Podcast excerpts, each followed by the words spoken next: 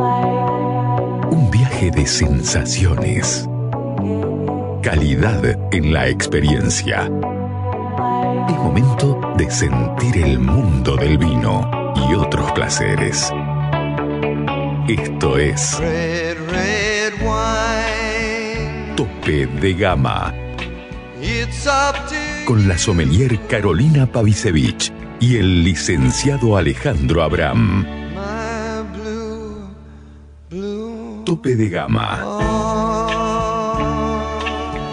por Aries.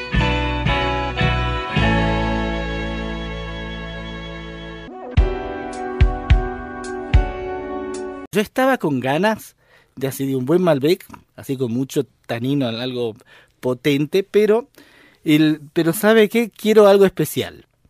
Y quiero, ¿sabes qué es lo que quiero que tenga? 96 Una puntos de Tim Atkin. No, que ser. tenga 96 puntos de Tim Atkin quiero. Ah, sí. Así que, no Daniel, ¿vos me podrías ayudar?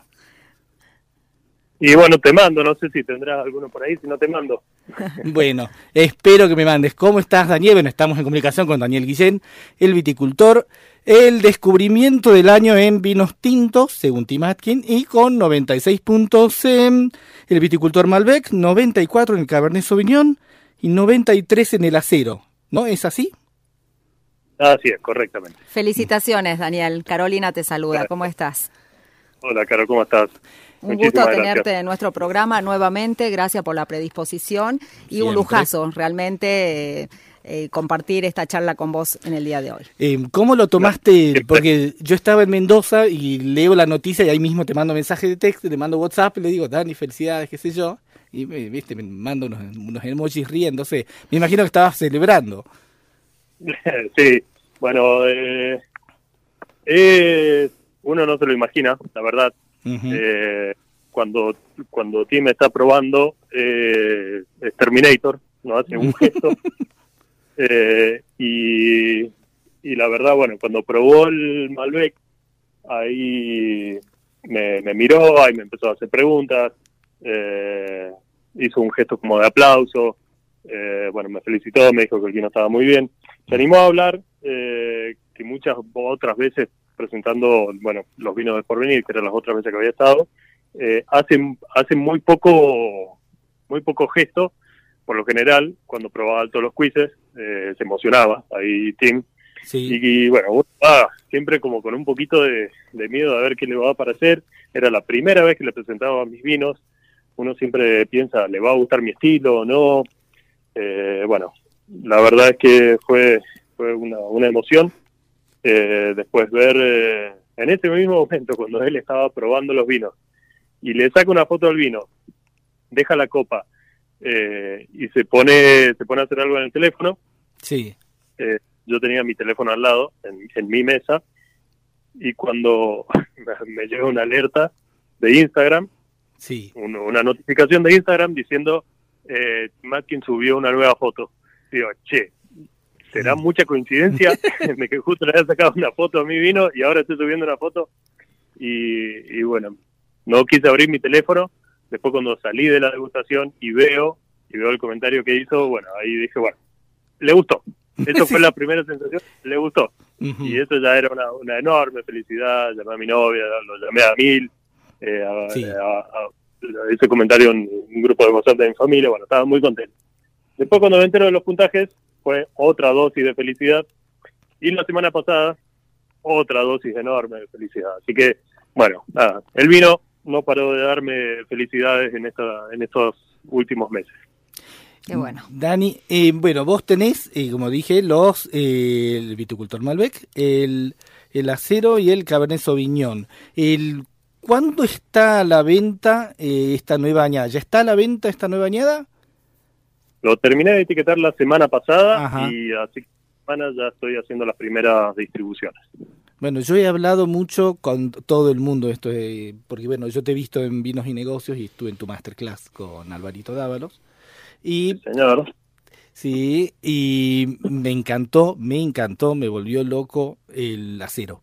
El viticultor acero me parece que es un vinazo. Pero bueno, también quiere, quizás tenga más que ver con mi estilo, ¿no? No, no es que los otros malos, me encantaron los otros. Digo que el acero, me acuerdo que estaba con el Goyo Echeverry y que los dos nos miramos y dijimos, esto es una bomba. Eh, porque digo que es, eh, es más que nada a la gente, digo, ¿no? Que ahora va a salir viticultor a cero que lo tienen que probar. Mm, Bueno, sí, eh, la idea del, del viticultor de acero fue eh, siempre cuando yo estaba haciendo los vinos, que fermentaba el vino de Pucará, siempre lo encuentro como que se destaca, es un vino diferente, es un vino con otra, con otras cualidades, otra concentración, otro equilibrio eh, y el perfil aromático totalmente diferente de lo que por ahí encuentro en Cafayate. Eh, y por eso ahora quería hacer un single vineyard eh, el viticultor, el, el clásico, el Malbec, no es single vineyard, sino que tiene un corte con, con Ah, ok. Malbec de allá. Tiene un poco de Malbec. Es el, el Malbec, eh, el de 96 puntos, es 70% de Pucará, 25% Malbec de Cafayate y un 5%, un toquecito, de Cabernet Sauvignon. Sí. En este caso, eh, queriendo mostrar Single Vineyard Pucará, y encima quería mostrarlo sin maquillaje, sin, sin el roble, que por ahí es necesario para dar cierta complejidad, cierta redondez en boca. Pero en este caso, prefería decir, eh, bueno, quiero que prueben esto, que yo lo pruebo de tanque y es una bomba, Ujú. y, eh, le llega al público así tan bomba como yo lo estoy probando de tanque. Así que así directo de tanque a la botella, pasó por, está casi sin filtrar, pasa por, por un filtro de, de protección nada más, Sí. eh, y así con- así, de tanque a la botella. Ujú. Y bueno, espero que, que el tiempo en botella lo haga crecer todavía más. Ujú. Y bueno, Eso te que iba a preguntar, porque yo me acuerdo cuando hablé desde Buenos Aires, le decía a Caro eh, un poco eso, que me daba la impresión que es un vino que tiene para evolucionar en botella. ¿Cuánto tiempo le das vos en, en botella? Eh, ¿Prevés vos, digamos? Porque yo no sé si vos, a ver, decís, a ver, ¿cuántos años de guarda potencial tiene mi vino? No no sé si lo, vos, lo sabés, me imagino que sí. Eh, pero bueno, ¿qué potencialidad de guarda vos ves en, en este vino y en los vinos que salen en esta añada? Pero mira, eh, definir eh, así, siendo joven, definiendo, siendo vinos jóvenes, que el vino más viejo tiene cinco años. Eh, definir el potencial de, de envejecimiento va un poco por la prueba de lo que vas viendo Sí. y teniendo también un poco en consideración eh, los vinos que estás haciendo.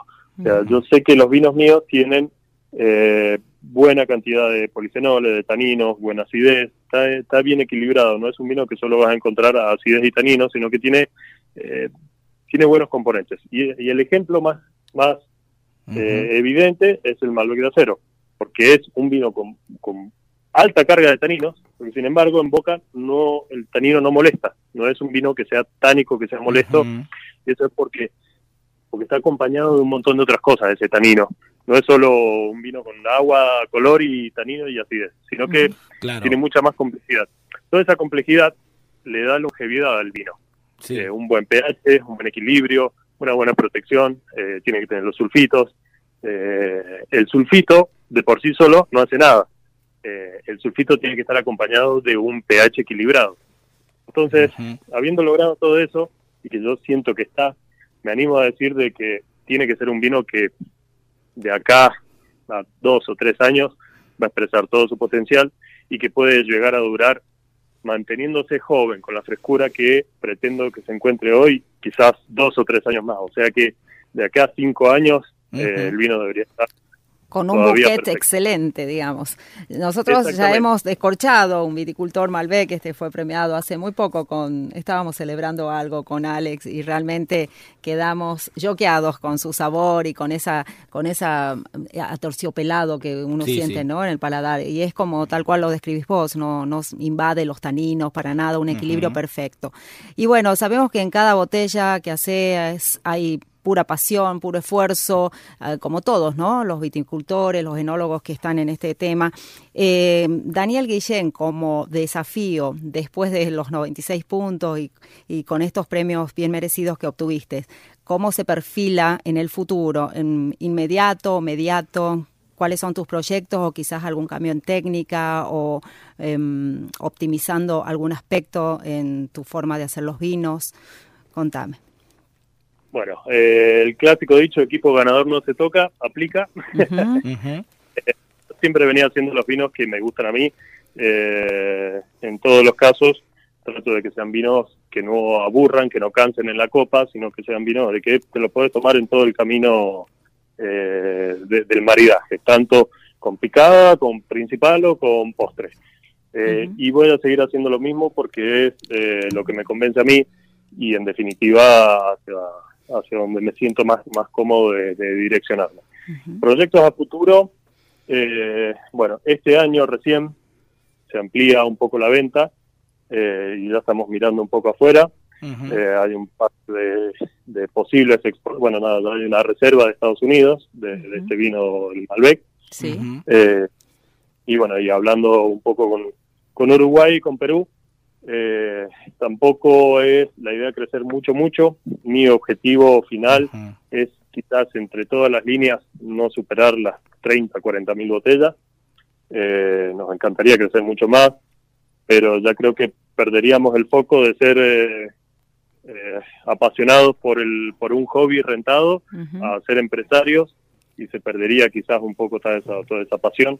Nos volveríamos más, más numéricos y, y menos viticultores y enológicos. Entonces, eh, yo creo que tanto yo como, como las otras partes que, bueno, Emil, en el proyecto piloto, Sí. eh, bueno, en el viticultor estoy solo, Ujú. eh, ninguno tenemos grandes ambiciones de decir eh, quiero llegar a las 500.000 botellas, quiero no, de eso grandes ambiciones no, preferimos eh, mantenernos eh, trabajando cómodos, Sí. eh, seleccionando, teniendo la posibilidad de seleccionar las uvas que nos gusten, eh, lugares que nos gusten y para eso hay una limitante. La uva que nos gusta mm, no es que hay 10.000 hectáreas, son Sí, claro. es poquito. Entonces eso es una limitante para crecer. No vamos a, a diluir el vino con otros viñedos. Eh, así que llegaremos hasta donde nos dé eh, el trabajo y, y, bueno, la comodidad. Eh, sí queremos, por una cuestión de, precisamente, de comodidad de trabajo, pensar en una bodega propia, eh, algo boutique, instalado en el Valle Calchaquí, Ujú. eh, y eso es una cuestión más que todo necesaria para Claro. poder seguir haciendo cosas bien. Eh, bueno, em, me parece que también con ese tema que vos decís de mantenerte chico, ¿no? Creo que en un punto vos despuntás el vicio de algo mucho más grande trabajando en el porvenir, ¿no? Si- Se me ocurre por ahí. Y que pasa lo mismo creo con Emil, porque Emil está en, en algunas del grupo Peñaflor, no me acuerdo en cuál, ¿no? Eh, Emil está en, eh, estuvo en el Esteco durante mucho tiempo y ahora está en, en, en Trapiche, haciendo la está alta gama de Trapiche. Claro, ¿ves? Por Dios. Eh, bueno, otra cosa me parece que es el recalcar el terroir que es Pucará, ¿no? Porque no solamente estás vos, creo que también estaba allá arriba en Pucará, creo que Agustín Lanús también está en Pucará, ¿no? Está Agustín, eh, bueno, está Francisco con eh, el dueño de, lo- de la finca, eh, el dueño de Imposible se llama, Sí, está Dávalos, Álvaro Dávalos, somos varios que estamos en esa zona, no hay muchas hectáreas y las cuidamos muy celosamente. Hay un proyecto de Matervini de Mendoza, Ajá, eh, ahí comprando uvas de las de las que yo asesoro, o sea, comprando uvas del viñedo que yo asesoro ahí, eh, con una línea de vino que se llama Matervini Imposibles. ajá. Eh, ¿qué más está? Eh, bueno, nada, eso. Somos poquitos, no son muchas hectáreas, eh, y las cuidamos, bueno, eh, es, un, es un lugar con unas características únicas, creo. Esta mañana fui, de hecho, a Pucará, y salí a las 8 de la mañana de Cafayate, estaba llegando a las nueve y media y nevaba, estaba nevando en Pucará. Ah. Eh, y, y volví a la tarde a Cafayate y en Cafayate hacían 10 grados. Eh, y allá estábamos todo tapado de campera. Eh, pero no solo eso, sino que cuando está creciendo la uva, que es el momento en el que nos interesa ese ciclo, eh, es un ciclo muy agreste, es difícil, eh, la altitud del sol, el viento, amplitud térmica, eh, los suelos son muy diferentes a lo que encontramos. Diría que un suelo granítico y de cuarzo no lo he encontrado en otro lugar, eh, ni siquiera en Mendoza. Eh, y esas lomas graníticas para mí son únicas y, y no son que la vamos a, a ver en un montón de lugares más. Claro. Entonces, como te digo, el, el crecimiento está acotado. Se puede seguir plantando, hay muy buena calidad de agua, pero también es una limitante el agua, así que el desarrollo también está limitado por eso. Bueno, Dani, Bueno, te Dani. dejamos tranquilo. Eh, gracias por esta Gracias comunicación. por la comunicación Eh, un y abrazo, éxitos. Sí, abrazo grande sigan. y que sigan todos los éxitos. Y bueno, ya sabes lo que estoy esperando, así que ya sabes que a fin de año tenés que venir por aquí. Bueno. Mira, ahora quizás, mira, eh, mientras estoy hablando estoy mirando un asadito que ya va en curso, Ujú. eh, quizás abra una de esas botellitas que vos estás esperando. Ay, no, no me digas eso. Bueno, Bueno, a todos los que quieran disfrutar del viticultor, ni lo Sí. duden. ¿eh? Vinazo. Gracias. Daniel. Buenas noches. gracias, Bueno, Dani. gracias a ustedes. Que pasen bien. Hasta Chao, luego. chao.